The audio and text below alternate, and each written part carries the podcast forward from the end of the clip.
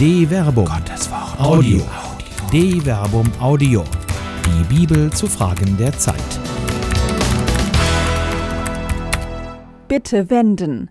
Wer den Wandel will, muss Wurzelarbeit leisten. Von Dr. Werner Kleiner. Der Mensch hat ganze Arbeit geleistet.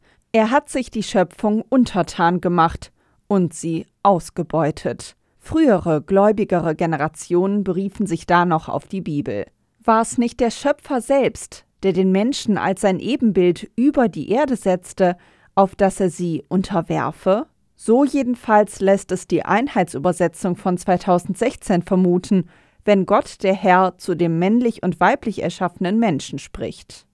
Seid fruchtbar und mehret euch, füllt die Erde und unterwerft sie und waltet über die Fische des Meeres, über die Vögel des Himmels und über alle Tiere, die auf der Erde kriechen. Genesis Kapitel 1, Vers 28. Die revidierte Luther-Übersetzung von 2017 assoziiert da nur marginal anders, wenn sie davon spricht, der Mensch solle sich die Erde untertan machen. Ist das nicht ein Freibrief zur Ausbeutung, Ausblutung und Ausnutzung? Der Aufstand. Tatsächlich suggeriert der Kontext der Schöpfungserzählung anderes. Psalm 8 weiß von den Relationen zu singen, in denen sich der Mensch gerade als Ebenbild Gottes befindet. Was ist der Mensch, dass du seiner gedenkst? Des Menschen Kind, dass du dich seiner annimmst? Du hast ihn nur wenig geringer gemacht als Gott, du hast ihn gekrönt mit Pracht und Herrlichkeit. Du hast ihn als Herrscher eingesetzt über die Werke deiner Hände. Alles hast du gelegt unter seine Füße. Schafe und Rinder, sie alle und auch die wilden Tiere, die Vögel des Himmels und die Fische im Meer, was auf den Pfaden der Meere dahinzieht. Herr, unser Herr, wie gewaltig ist dein Name auf der ganzen Erde. Psalm 8, Vers 5 bis 10. Gott allein ist der Herr, er allein ist gekrönt mit Pracht und Herrlichkeit. Der Mensch als Herrscher der Schöpfung hat über das Werk seiner Hände zu achten. Niesbrauch ist möglich, Missbrauch wohl nicht. Wo der Mensch die Schöpfung und seinen Auftrag über sie zu herrschen missbraucht, wird die Schöpfung selbst aufstehen und den Menschen anklagen. Die Schöpfung ist ein System, in das der Mensch eingewoben ist. Er steht nicht über ihr, nicht neben ihr, nicht ihr gegenüber, er steht in ihr. Wenn der Mensch das vergisst, wenn er nicht nach Gottes Art herrscht und die Schöpfung hegt und pflegt, pflanzt und formt, wie es der sogenannte zweite Schöpfungsbericht in Genesis Kapitel 2 Vers 4 bis 20 beschreibt, missbraucht er nicht nur seinen Auftrag, er muss auch die Folgen seines Handelns tragen, wenn die Schöpfung sich gegen den eingesetzten Herrscher erhebt. Die große Flut. Das Klima wandelt sich immer. Die Erde hat schon viel gesehen. Ein glühender Anfang, totale Vereisung, Warm- und Eiszeiten, Klimaphasen, die durch global wirkende Naturereignisse wie Vulkanausbrüche bewirkt wurden. Seit über 200 Jahren, spätestens seit der industriellen Revolution, trägt die Energiegewinnung durch die Verbrennung fossiler Rohstoffe das ihre zum Wandel des Klimas bei. Kohlendioxid und andere klimarelevante Gase tragen seitdem zu einer steten Erwärmung der Atmosphäre bei.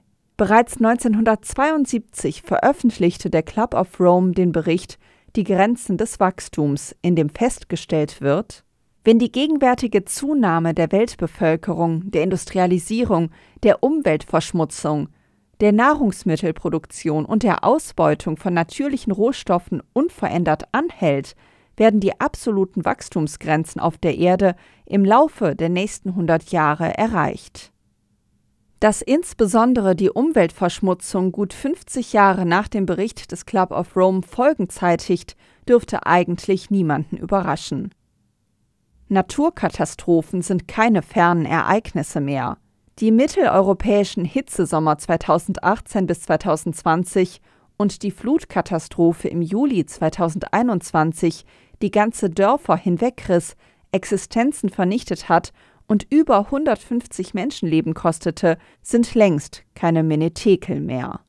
Sie sind sichtbare Folgen eines längst stattfindenden, durch den Menschen verursachten Klimawandels, bei dem vereinfacht gesprochen die Jahrzehnte währende Erwärmung der Erdatmosphäre unter anderem dazu führt, dass sich der Jetstream abschwächt. Bei dem Jetstream handelt es sich um Starkwindbänder in 8 bis 12 Kilometern Höhe, die um die Erdhälften meandern und in den jeweiligen Wellentälern und Gipfeln die Hoch- und Tiefdruckgebiete um die Erde transportieren.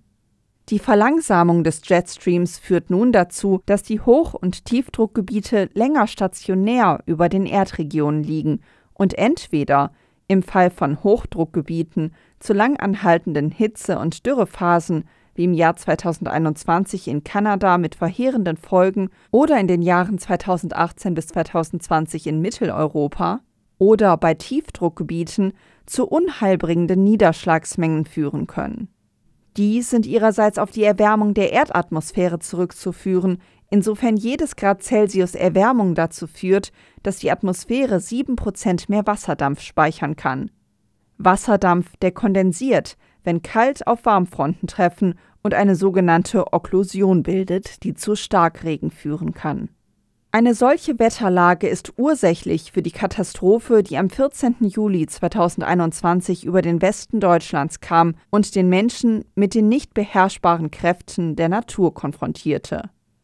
Die große Flut, die insbesondere den Erftkreis traf, rief viel tatkräftige Solidarität hervor, aber auch Bittgottesdienste und die Frage nach dem Sinn. Naturwissenschaftlich ist das alles nicht nur gut zu erklären und herzuleiten. Naturwissenschaftlich ist das die längst absehbare Folge einer langen Entwicklung. Naturwissenschaftlich ist auch klar, dass sich solche Vorgänge in immer kürzerer Folge wiederholen werden. Wer jetzt schon von Jahrhundert oder gar Jahrtausendflut spricht, spielt die Folge des Klimawandels wohl eher herunter. Hitze und Dürresommer werden ebenso zur neuen Normalität gehören wie die Gefahr von Starkregen und Überflutung. Dass es manche Theologen nicht daran hindert, eilfertig von einer Strafe Gottes zu sprechen, erscheint da eher weltentrückt, zeigt aber mindestens eine bibelvergessene Theologie. Gott straft schon lange nicht mehr durch Naturkatastrophen. Wohl aber steckt in den Katastrophen ein Auftrag an den Menschen, der als Ebenbild Gottes, als Verwalter über die Schöpfung eingesetzt wurde. Nicht Strafe, sondern Mahnung. Die Rechnung Katastrophe gleich Gottesstrafe ist nicht nur arg einfach, sondern einfach falsch. Ein Blick in das Neue Testament genügt, um die Unterkomplexität der Schlussfolgerung offenzulegen. Im Lukasevangelium heißt es, zur gleichen Zeit kamen einige Leute und berichteten Jesus von den Galiläern, deren Blut Pilatus mit dem ihrer Opfertiere vermischt hatte. Und er antwortete ihnen, Meint ihr, dass diese Galiläer größere Sünder waren als alle anderen Galiläer, weil das mit ihnen geschehen ist? Nein, ich sage euch, vielmehr werdet ihr alle genau so umkommen, wenn ihr nicht umkehrt.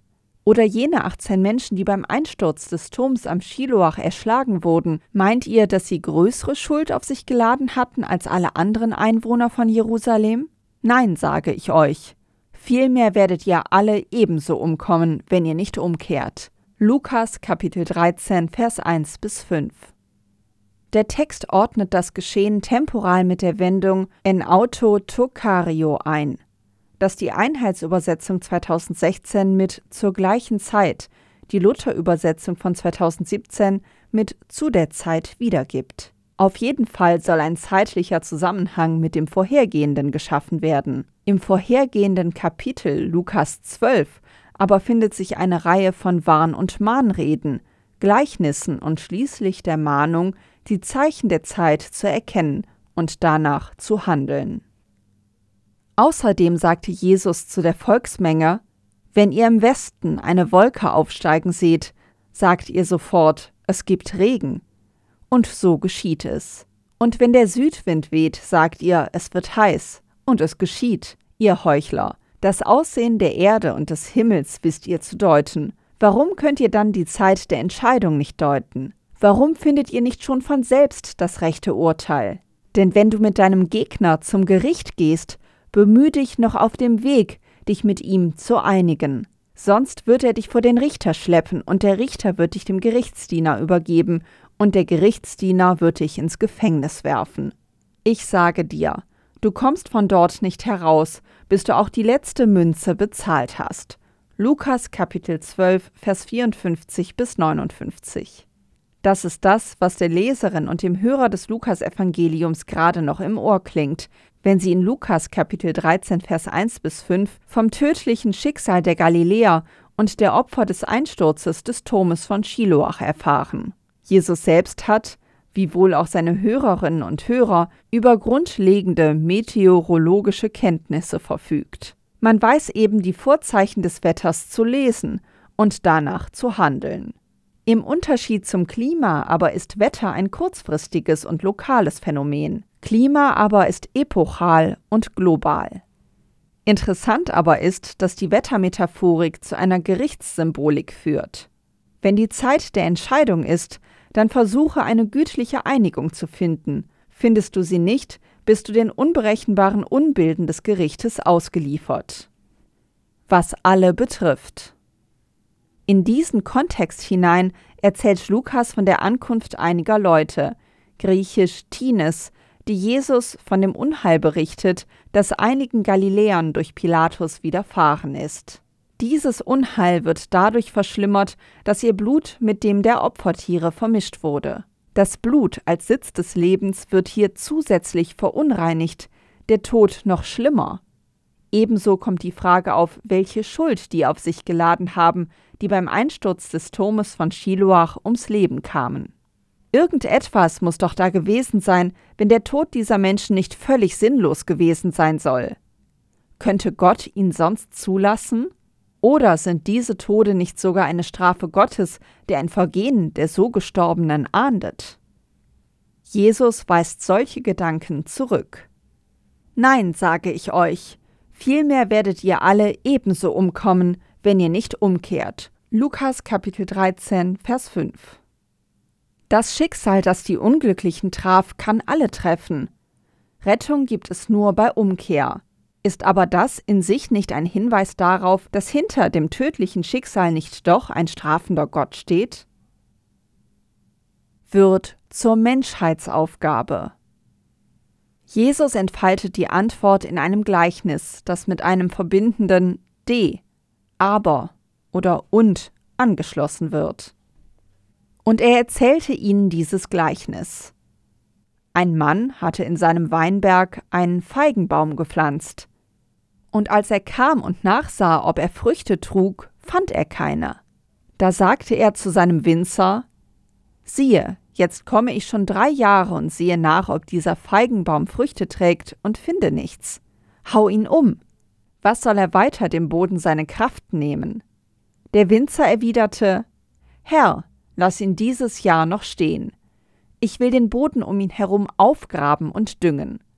Vielleicht trägt er in Zukunft Früchte, wenn nicht, dann lass ihn umhauen. Lukas Kapitel 13, Vers 6 bis 9.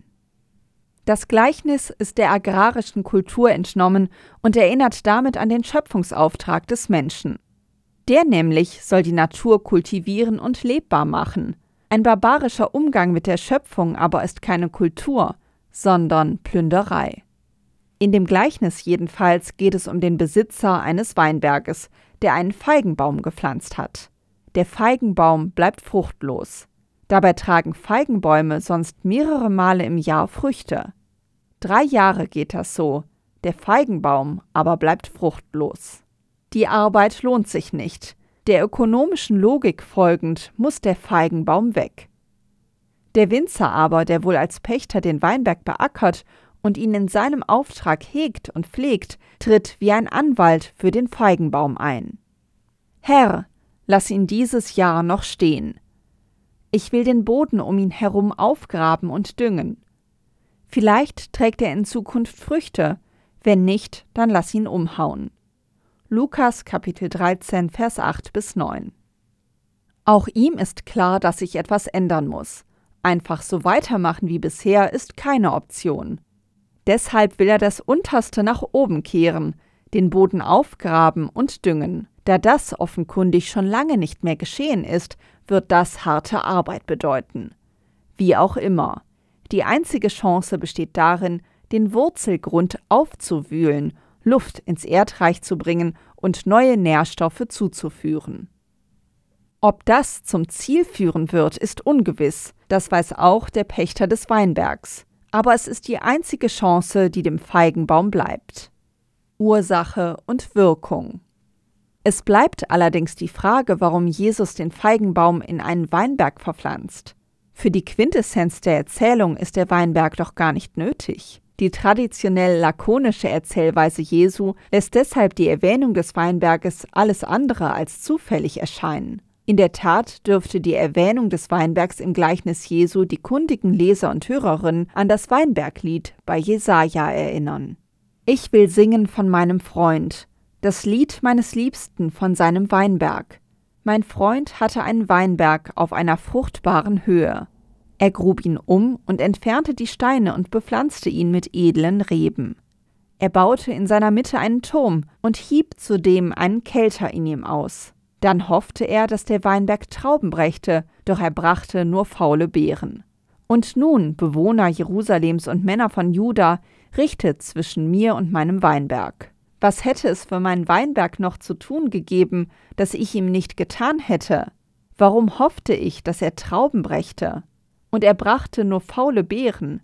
Jetzt aber will ich euch kundtun, was ich mit meinem Weinberg mache, seine Hecke entfernen, so dass er abgeweidet wird, einreißen seine Mauer, so dass er zertrampelt wird. Zu Ödland will ich ihn machen. Nicht werde er beschnitten, nicht behackt, so dass Dornen und Disteln hochkommen. Und den Wolken gebiete ich keinen Regen auf ihn fallen zu lassen. Denn der Weinberg des Herrn, der Heerscharen, ist das Haus Israel, und die Männer von Juda sind die Pflanzung seiner Lust. Er hoffte auf Rechtsspruch, doch siehe da, Rechtsbruch auf Rechtsverleih. Doch siehe da, Hilfegeschrei. Jesaja Kapitel 5, Vers 1 bis 7. Israel und Juda, das Nord- und das Südreich, sind die Pflanzung des JHWHs. Das Volk Gottes sollte der fruchtbare Weinberg sein, doch er zieht sich das Gericht zu, wegen Rechtsbruch und Rechtsverleih. Das Volk handelt nicht dem Auftrag JHWHs gemäß und muss dafür die Folgen tragen. Folgen, die es selbst verursacht hat, weil es sich selbst als Weinberg nicht hegt und pflegt, sondern Dornen und Disteln wachsen ließ. Darauf spielt Jesus an, wenn er das Gleichnis vom unfruchtbaren Feigenbaum im Anschluss an die Berichte der sinnlos und unwürdig Gestorbenen erzählt. Das sind keine Einzelschicksale. Wenn das Volk nicht zusammensteht, wenn es seinen Auftrag nicht erfüllt, werden das keine Einzelschicksale bleiben. Nicht Gott richtet und straft, die Menschen richten und strafen sich durch ihr Fehlverhalten selbst. Die letzte, allerletzte, aller allerletzte Chance. Wirklich, die aller aller allerletzte. Im Angesicht von Hitzewellen und Unwetterkatastrophen sind nicht nur Politiker schnell mit Schlussfolgerungen bei der Hand, der Klimawandel müsse endlich bekämpft werden. Freilich teilen diese Vorsätze das Schicksal vieler Vorsätze. Sie sind schon nach kurzem vergessen. Wer will schon die Politik aufgrund eines Starkregenereignisses ändern? So steht zu befürchten, dass die Dinge weiter ihren gewohnten Lauf nehmen. Helferinnen und Helfer arbeiten bis zur physischen und psychischen Erschöpfung, fromme beten, Politiker reden von der letzten, allerletzten, aller allerletzten Chance. Jetzt muss sich wirklich etwas ändern, aber wirklich und ehrlich und echt wenn man nur könnte, wie man müsste. Man müsste halt wollen. Das aber wäre Arbeit. Eine Arbeit, bei der sich alles ändern müsste. Eine Arbeit, bei der der Wurzelgrund aufgebrochen, das Unterste nach oben gebracht und alles neu durchlüftet werden müsste. Die allerletzte Chance ist möglicherweise längst verstrichen. Das Wetter mag sich schnell ändern. Das Klima wandelt sich in größeren Zeiträumen. Wenn die Kinder unserer Kinder auf dieser Erde noch leben sollen, müssten wir längst angefangen haben. Der nächste Regen wird kommen, die nächste Hitze auch, und die Lippen werden weiter beten und fordern. Das wird nicht reichen. Wir erleben doch jetzt, wie Menschen den Boden unter den Füßen, ja sogar das Leben verlieren. Werden alle Lippenbekenntnisse die Trauernden trösten? Wird der Tod der Umgekommenen sinnlos bleiben? Wer einen Feigenbaum wiederbeleben will, muss hart arbeiten und die Dinge mit Herz und Hand ändern, nicht nur mit dem Mund. Weil das eine Menschheitsaufgabe ist, muss jede und jeder beginnen. Nicht übermorgen, nicht morgen, sondern jetzt. Gestern wäre schon besser gewesen. Eine Produktion der Medienwerkstatt des katholischen Bildungswerks Wuppertal Solingen-Remscheid. Autor Dr. Werner Kleine. Sprecherin Jana Turek.